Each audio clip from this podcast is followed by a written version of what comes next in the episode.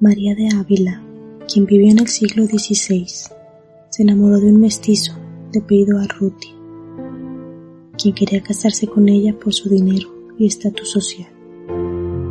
Los hermanos de María, Daniel y Alfonso, se enteraron de lo que estaba pasando y se opusieron rotundamente a que este matrimonio se llevara a cabo, así que le prohibieron a Arruti ver a María. Al principio él se negó, pero los hermanos le ofrecieron mucho dinero que él aceptó para marcharse. Se fue, sin ninguna explicación a María, quien cayó en una profunda depresión. Dos años estuvo así, hasta que sus hermanos decidieron encerrarla en el antiguo convento de la Concepción, donde se la pasaba rezando y pidiendo por él. Un día no pudo más con el dolor y se ahorcó en un árbol de duraznos en el patio del convento.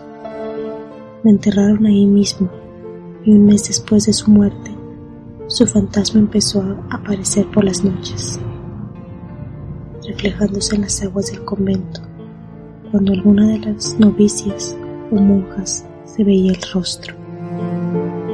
Desde entonces se prohibió la salida de cualquiera de ellas al jardín cuando anocheciera.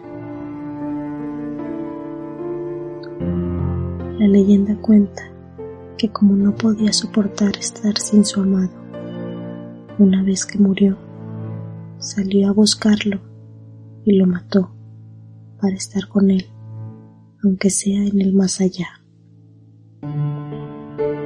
Esta es una historia que sucedió en un convento, esto en Ciudad de México.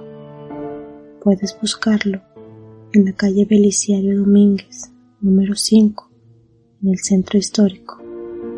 Se puede llegar con el metro Bellas Artes y Garibaldi.